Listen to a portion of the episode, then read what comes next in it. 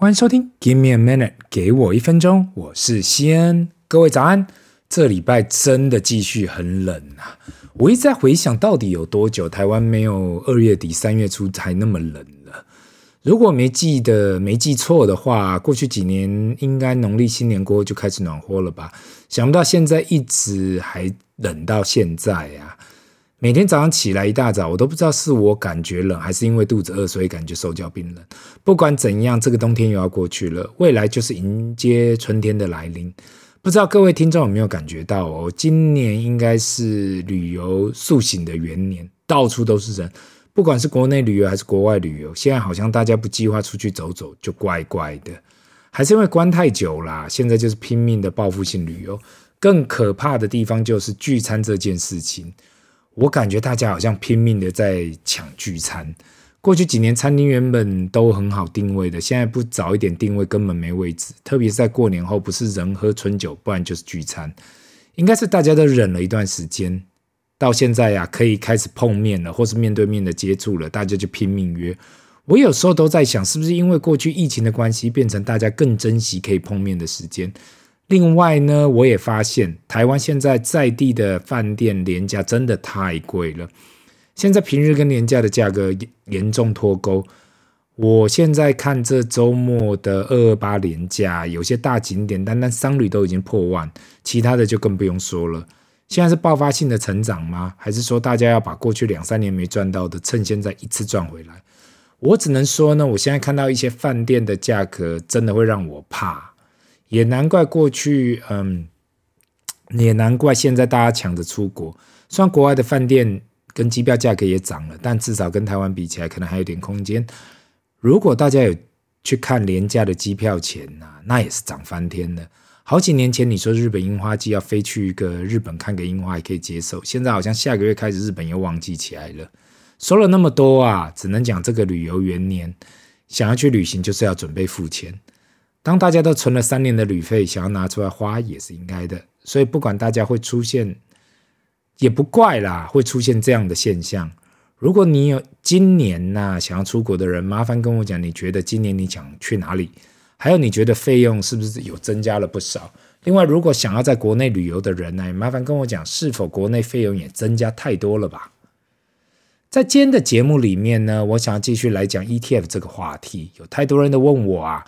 那到底债券型的 ETF 可否投资，或是台湾目前有什么债券型的 ETF 可以投资？另外还有很多人提到，银行的理专不断的推海外债，可是自己却对要投资海外债不是很清楚。如果随随便便要把资金投入到海外债里面，是不是有什么其他更好的选择可以参考？其实呢，现在台湾的金融机构所推的债券，几乎都是海外的公司债，而非公债。公司债就是一间公司发行的债券，那上面写的就是这间公司发行的，就是写哪一间公司发行的，利率有多高，到期日是哪时候。那现在如果要投资的话，一年有多少的利息，俗称 yield to maturity。如果有兴趣投资的话，就会看保证机构是哪一间啊，债券形态是什么啊，信用平等啊，币别这些详细的资讯。如果是买美国公债，发行人就是美国政府。因为一间公政府要倒啊，特别是美国政府，通常比较困难啦，所以利率通常会比公司债还要来得低。问题是因为美国政府倒债的风险低很多嘛？那当然海外就是因为它美国政府倒债的几率低很多。那当然海外的金融机构要推呢，就是要推公司债，毕竟那样的选择比较多，也比较好推荐给投资者。当你被银行理专问到有没有兴趣买海外债的时候啊，几乎都是推荐海外的公司债。其实投资公司债的概念，我应该这样去解释：它会比投资公司股票波动率来得低，但是不会像是公债一样，单单因为利率变化产生价格的变动，很多时候也会跟着公司的财务状况跟业绩来做相辅相成的变化。因此来讲呢，公司债比较像是股票跟公债中间的一个投资标的物。在这里要先跟大家讲清楚，毕竟有很多人写来问我说有关这方面的问题，那我就先说明清楚了。既然了解何为公司债、何为公债，今天我们就来谈谈，如果我们不想要单方面的去投资一间公司的债券，有什么其他的地方法呢？也可以铺险到这样的标的物。当然，我们也可以透过 ETF 的方式来去做配置，这样的被动配置方式会比基金经理人主动的去选债券来投资，相对风险低，管理费也低很多。拿今天的主题呀、啊、，LQD 来讲，全名为 iShares iBox Investment Grade Corporate Bond ETF。那一个，那它相对应的指数就是 Market iBoxx Investment Grade Index，其实就是指投资投资等级的债券。相信大家都有听过 AA 等级到 A 等级、BBB 等级这样的平等。那投资等级的差异就是 BBB 等级以上的债券都叫做投资等级的，BBB 以下的债券就变成我们所谓的非投资等级的债券。会有投资者想要投资非投资等级的债券，无非就是贪高的利息，跟有可能卖身了。如去年未来涨回来的资本利得也会比投资等级还要来得高。那回到 LQD 呢？如刚提到，就是全部投资在投资等级的债券上。这个 ETF 里面持有二五九一档公司债，平均的票面利率在三点八一 percent，平均的到期日在十三年。重点来喽，重点来喽！对于这样的一档 ETF，持有二五九一档公司债啊，内含的总管理费只有零点一四 percent，那真的是非常的低。总资产大大小啊，大约在三百三十亿美金上下。所以那么大的一档投资等级的公司在 ETF，应该可以理解风险是非常的分散的。再从里面持有的前五档债券、前五大档债券去看啊，就可以发现其实投资的标的是在很稳定的公司。第一是 JP Morgan Chase，就是摩根大通；第二是 Bank of America 美国银行；第三是 Goldman Sachs 高盛；第四是 Morgan Stanley 摩根斯坦利；第五是 Citigroup 花旗。前五大的持股持的债券应该可以发现都是金融机构，所以这一档 LQD 的产业分配也是如同它前五大，第一大就是金融业，第二是非景气循环消费产业，第三是通讯，第四是科技，第五是能源，所以大致上可以看到分配的很广。那所投资的债券的平等，BBB 的占四十七 percent，A 的占四十二 percent，剩下的扩充扩及在 AA 跟 AA 的里面。很多时候大家都会觉得啊。虽然叫做投机投资等级的债券，为什么大部分都会投资在 BBB 级 A 的债券里？这问题就出现在利息利率上面嘛。等级越高的债券，会用越低的利息利率来发行债券。如果都投资 AA 跟 AA 等级的债券上面，那其实长期的投资报酬率都很低。也因此这样啊，几乎所有投资等级的指数都会配置在 ABBB 跟 A 上面。这些平等都还是投资等级的，却带来相对高的利率。对我来讲啦，债券型的 ETF 过去有提到，跟一般债券的差异就是没有到期日，因为里面就是 hold 很多的债券嘛。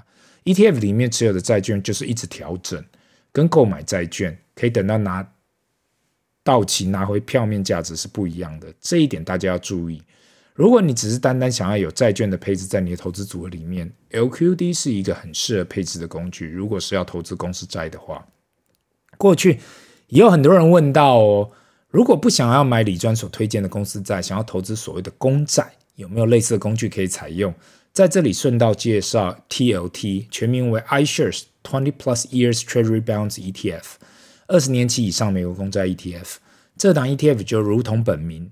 投资二十年期以上的美国公债，内含总管理费在零点一五 percent，所以是它也是一档啊管理费极低的 ETF。总资产约在三百亿美金上下，流动性也是非常的高。那持有的标的物也很明显，就是 AAA 等级的美国公债，目前的年化殖利率在二点四七 percent 左右。如同我刚才前面有说到嘛，这样子高频的美国公债本来殖利率就会低呀、啊，毕竟等同定存一样。那去年债券因为升息价格都跌得很惨，很多人从去年年底开始想要进场投资债券，都抱着一样的心态，那就是如果跌爆了，未来要降息的时候，肯定会有非常好的资本利得的可能性。今天呢，提到这两档债券型 ETF，提供给听众，如果碰到人提到公司债，LQD 也会是一个很好的另外一个选择。那 TLT TLT 比较是给如果有人有公债需求的，也可以透过这档 ETF 来去做配置。在去年股债双杀的市场里面，让大家开始对股债配置有所怀疑。每个人过去的认知就是，当股票被错杀的时候啊，债券这时候会有保护的效应。当债券开始不好的时候，如升息，那股票就有相对的保护作用。除了 LQD 以外，还有 Vanguard 推出的 VCSH Vanguard Short Term Corporate Bond ETF 及 VCIT Vanguard Intermediate Term Corporate Bond ETF。一个是投资短期的公司债 ETF，另外一个是投资中期的公司债 ETF，各有各的用途。未来应该也会，我也会找机会来去介绍这些东西，这个这个标的物啦。那过去的一年呢，在台湾海外债的风行，台湾目前有很多档海外债的 ETF 受到青睐。下个礼拜我也会找一集来持续分享，如果不想要在海外投资 ETF 的这个债券型 ETF 的投资者，有什么工具可以使用，在台湾的市场里面一样也可以做类似的配置。那最后呢，我还是要送给各位听众几句话，毕竟我们讲这个投资 ETF 已经那么多集了，那就是。复杂的事情简单做，你就是专家；简单的事情重复做，你就是行家；重复的事情用心做，你就是赢家。那我过去不断的介绍不同的 ETF，就是因为很多人来询问这样的问题，使得我发现肯定要来谈谈看这些可使用的工具。至于要怎样使用，都是看每个人对于投资的配置情况而定。那今天的分享就到这里，让我们进入 Q&A 的时间。第一个问题。西安大大你好，我是今天才开始收听的听众。对于给我一分钟分享的投资知识，真的感觉受益良多。因为我才出社会没有多少年，很多过去不管是银行理专或是今年从金融从业人员所解释的，都让我听不懂到底在说什么。透过你这个 podcast，把很多感觉很复杂的理论简单化，让我感觉投资理财好像没有想象那么复杂。我想要问你。如果股债跟保险这三样分别去看，我该如何去配置？因为工作几年后，手上有慢慢一小笔资金，想要拿拿去使用。银行的理专是推荐我去做储蓄险跟公司债。理专有听到，过去公司债都需要大笔资金才可以购买，现在我这种小资也可以购买了。那想要了解一下你的看法。另外，你对保险这一块有什么建议吗？我知道你不是保险从业人员，就当一个朋友这样的分享也可。祝给我一分钟，可以长期的做下去。先谢谢这位听年轻听众哦。有关公司债，如果你才不到三十岁，因为你提到你才刚出社会没几年，我会建议你是投资大盘的 ETF，如零零五零或跟零零六二零八。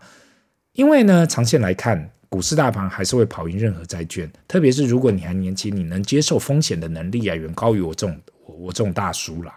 所以我的建议会去配置大盘股市跟一部分在公司在里面，可以利用我们今天所提到债券 ETF 来去。做另外的配置也是一种方式。至于你所提到的保险呢，我相信这是每个年轻人刚出社会所碰到的问题。到底该买多少的保险才够？